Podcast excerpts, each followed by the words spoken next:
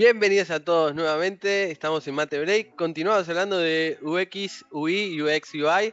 Eh, Ivo, eh, ¿qué estamos viendo? La, eh, la, idea de esta segunda parte con Estefanía Gilges es que podamos hablar quizás de los roles que uno puede llegar a, a tomar dentro de lo que es el área de UX, UI. Buenísimo. Bien, eh, un poco habíamos estado hablando así para comentarles, eh, dentro de lo que es el mercado de UX hay muchísimos roles, tal vez los que más se, se estilan este último tiempo es, por un lado, trabajar en lo que es User Research, que es lo que les comentaba de la investigación, de entender eh, quién es nuestro usuario, cuál es su contexto, qué es lo que vamos a contar, con, seguir también ese usuario, hacer entrevistas, encuestas, conocerlo, todo ese rol lo puede hacer tanto un diseñador que tenga conocimientos en UX o roles que vengan del lado de humanidades, como sociólogos, antropólogos, psicólogos. Eh, en, ya en el mercado hay muchos de esos perfiles que están enfocados en todo lo que es UX y traen todo su conocimiento de las humanidades al campo de, experiencia de usuario. Eh, después, para toda la parte que es visual, eh, generalmente ahí sí son diseñadores gráficos y son diseñadores de multimedia que vienen de, un lado más eh, del diseño e incorporan todos los conocimientos, tanto de experiencia de usuario como de componentes, sistemas de diseño, a el trabajo que tienen que realizar que es más visual. Eh, después también más ligado a ese hay otro rol que es en The Motion, que es toda la parte bueno, de animaciones o microinteracciones o cómo esta interfaz que, tenemos empieza a generar movimiento, a animarse. También un rol que, acompaña a, estos roles es el de UX Writer o Content Management, depende el lugar, se llama de una forma u otra, donde se encargan de, muchas veces se generan duplas con, el diseñador y juntos trabajan en cómo hacer toda el mensaje y la comunicación y el flujo que va a realizar ese usuario. esos roles suelen sí venir más del lado de las letras. Eh, porque tienen ya ese conocimiento. Un lindo panorama, humanidades, letras y un poco más de diseño, también un poco más técnico. Sí, también igual hay mucha gente de sistemas que empieza a estudiar UX y también se puede ir incorporando en los diferentes lados de acuerdo con que se sienta más afín. Eh, pero sí es bastante variado. También hay gente que a lo mejor puede venir de administración, de marketing, digamos, de diferentes roles sí está bueno enfocarse o irse especializando en alguna de las áreas porque cada vez el mercado va tendiendo a especializar un poco más. Bueno, con respecto a eso, por ejemplo, del lado académico, ¿qué, ofertas hay? O sea, ¿cómo sería el, camino de alguien que quiere iniciarse en UX UI desde el lado académico? Bien, Ahí, ahora, hoy, existen muchos cursos o muchas carreras ya en un montón de tanto universidades o, bien, digamos, como yo estoy en Acámica, que es un instituto particular de tecnología, eh, y hay muchísimos también cursos online o carreras que se pueden ir tomando. Eh, yo aprendí un poco también más de más autodidácticamente de, libros y digamos cuando yo empecé en todo esto no, había no había tanta oferta laboral o, tanta demanda o tantos cursos y sí hay un montón de literatura que a lo mejor la, gente puede empezar a, leer y entender si, si es para el lado que quiere ir, si le interesa y hay un montón de, información que se puede ir consumiendo para entender el mundo de UX. Habías mencionado dos autores en el, episodio anterior. Por ejemplo, estos eh, son los que con los cuales iniciaste. Sí, leí libros de ellos. Hay, hay otro que se llama No me hagas pensar, que para empezar también es muy bueno. No me hagas em, pensar. Hay, hay, varios libros que se puede ir leyendo o también ir a una carrera, un curso donde ya está todo como mucho más estipulado y están los procesos contados y hay actividades prácticas. Para mí lo más importante es empezar y aprender y, y, hacer, como que hay... Y una duración estimada, obviamente que todo varía, depende de eso, pero ¿en cuánto tiempo uno podría tener los conocimientos mínimos para, para empezar a trabajar, eh, aunque sea como junior, en, un ambiente UX, UI? Yo les cuento en Acápica, que es donde, donde formo parte de... Sí, donde conozco más, en Acápica tenemos una carrera que dura siete meses que ahí se ve y patrocinado. patrocinado por cambio. Eh, y cuando, sí. No, cuando vos empezaste, cuando vos empezaste, por ejemplo, son O sea, ¿considerás que, en siete meses eh, incorporás eh, conocimiento relativo que te pueda servir? Sí, en siete meses hay un montón de cosas que, digamos, nosotros lo tenemos enfocado para primero entender todo lo que es UX, todo lo que es el campo de investigar el usuario, de centrarte en el usuario y después, una vez obtenido un resultado, habiendo pensado, entendiendo cuál es el problema a resolver, buscando soluciones creativas, después de todo ese proceso, sí pasará una etapa de diseño donde se termina de definir el producto que, quieras crear. Y en nuestro caso, por ejemplo, hay planteado todo un ejercicio para hacer de principio a fin y cumplir todas las etapas.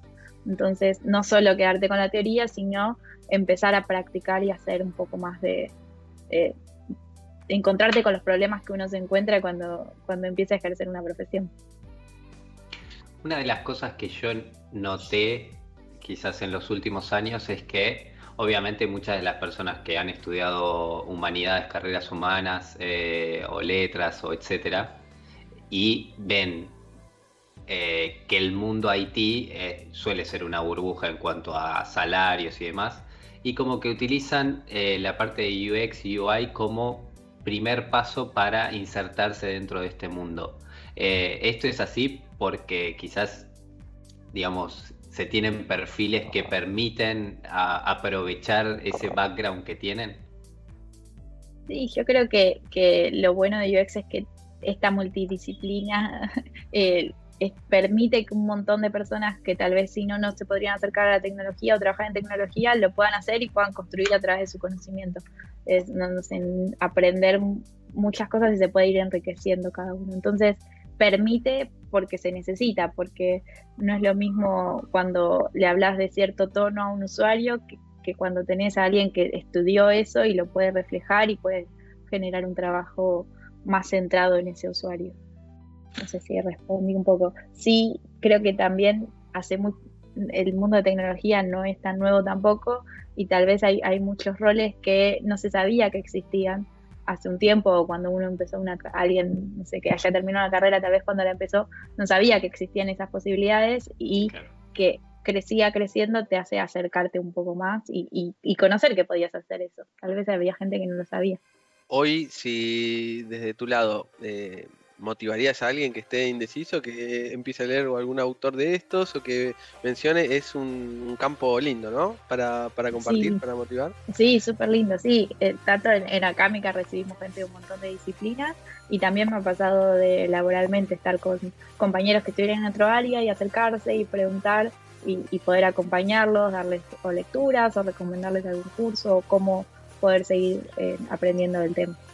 Una pregunta un poco humana y pequeña, no, es, muy importante, pero en ingeniería, en las tecnicaturas, las licenciaturas y ingeniería propio, tanto en informática como en otras, la proporción mm, de hombres y mujeres es muy dispar. O sea, no tengo un dato preciso, pero son mucho más hombres que mujeres.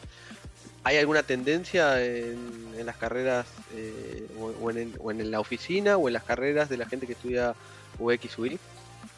No, suele ser bastante parejo. No, no, suele haber diferencias. Eh, o notorias, tal vez hay alguien viene y te Seguramente no debe 50-50, pero... Pero, pero sí no es algo que llame la atención de decir, uy, hay muchas más mujeres o hay muchos más hombres. Ah, Tanto mujeres como hombres, como no binarias.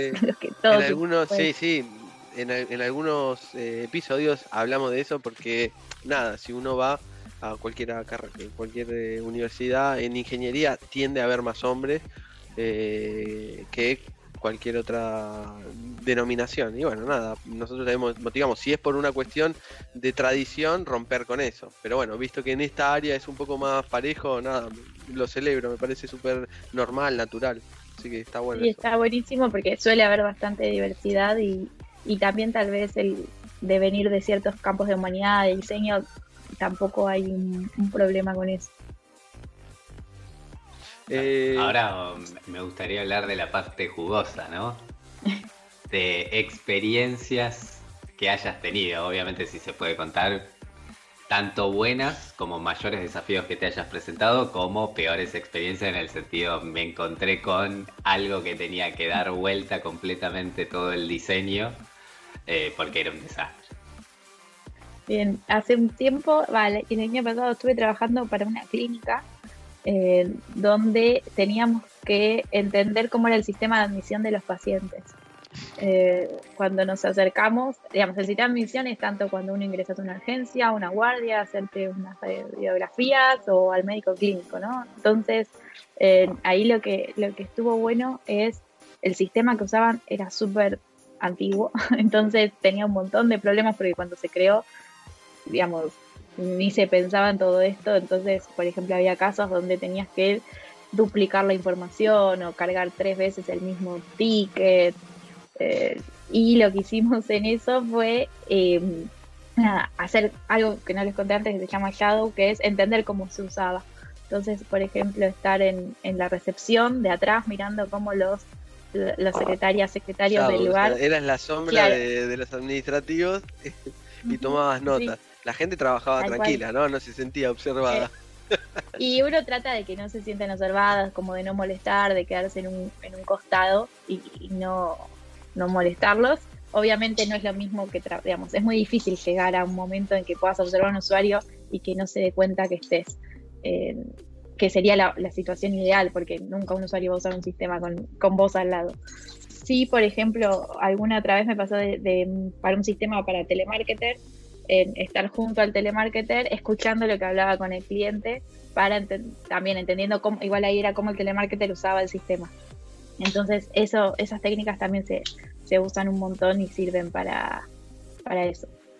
Eh, y ahí también algo que pasó en esa clínica es que también hicimos un sistema para la farmacia, que es eh, la farmacia de la clínica lleva los medicamentos a eh, nada, los diferentes pisos para cada una de las habitaciones y empezando a relevar, haciendo investigaciones, hicimos también, digamos, hacíamos entrevistas con, la gente de la clínica y en Shadowing también.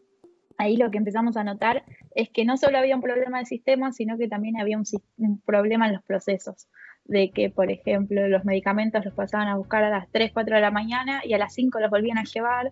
Entonces, digamos, el sector de farmacia de esa clínica tenía como mucho mucho trabajo porque estaba todo el tiempo enviando y recibiendo medicamentos y también ahí nos dimos cuenta de que no todo, digamos, hicimos unos workshops colaborativos, un design sprint, que no sé si conocen, pero es una técnica para resolver problemas en poco tiempo y ahí eh, juntando a toda la gente de, de, la clínica de diferentes áreas, también nos dimos cuenta que no todos conocían cómo era el proceso real y que era más allá que un problema de diseño, era un problema de cómo era toda la experiencia en sí de la entrega de medicamentos en la clínica. Así que eh, eso no sé si sirve, pero sí también estuvo bueno para, eh, para entender que la experiencia es todo, no es solo el, sistema en el que vos estás, sino es quién lo va a usar, cuándo lo va a usar, cómo lo usa, de dónde viene, cómo es todo ese viaje del usuario. Me llama la atención cómo se complementa con el trabajo que antes, digamos, lo, se delegaba a un analista funcional. Estaba pensando en lo mismo. se me venía hasta un nombre en la cabeza. Se complementa completamente, digo, porque se complementa en el sentido de que cada uno tiene distintos puntos de vista, ¿no? Desde dónde se para para, para analizar el proceso, pero eh, me llaman poderoso. ¿Ves que no sabíamos nada de todo este mundo? es increíble. ¿eh? Sí. Y recién mencionaste una metodología y teniendo en cuenta que eh, todo lo que es el área de desarrollo ha evolucionado con el tiempo muchísimo, incorporando nuevas metodologías, ¿esto sucede lo mismo con, UX y UI? Sí, Sí, sucede en, un montón de metodologías que, van apareciendo, se van probando, se van compartiendo, eh, sucede un montón. Ahora, eh, bueno, esto que les comentaba, Design Sprint, es una técnica desarrollada por Google para resolver problemas en cinco días o menos. Eh, también ahora lo explicaron un poquito.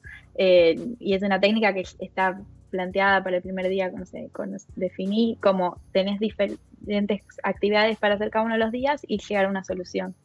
También eh, hay está la metodología que es Design Thinking, que es eh, primero entender, después idear, definir, terminas haciendo un prototipo que lo validas. Entonces también siguiendo esas etapas te permite poder abordar un problema.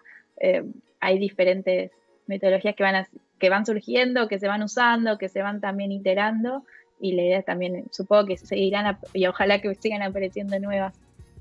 Sí, antes mencionaste la de Shadow, es una metodología para, para observar de, una etapa, una técnica de una etapa inicial. Claro, sí, es como puede ser un test con usuario, digamos, depende, hay, hay metodologías que son más generativas, otras que son más para entender. Eh, lo de Shadowing está más en la parte de investigaciones. Bueno, cómo yo observo que ese usuario o usuaria utiliza el producto.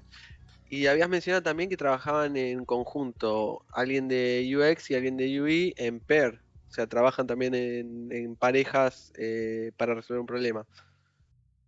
Sí, no es considerada metodología, es una técnica. No, no, esa es, tal vez es la forma de trabajo. Pueden, depende del lugar, va a ser como muy diferente. Tal vez eh, hay roles que son de UX, UI, el mismo rol y, trabajan con alguien de UX Writing depende el lugar y cómo está conformada la estructura, es cómo se trabaja. Sí, generalmente necesitas eh, tener estas tres patas en, el producto. Tal vez el orden puede ser diferente, hay equipos donde la eh, UX está separado y tenés la parte de UI por otro lado, hay equipos donde está todo junto por verticales. Es depende cómo esté organizada la, empresa consultora producto.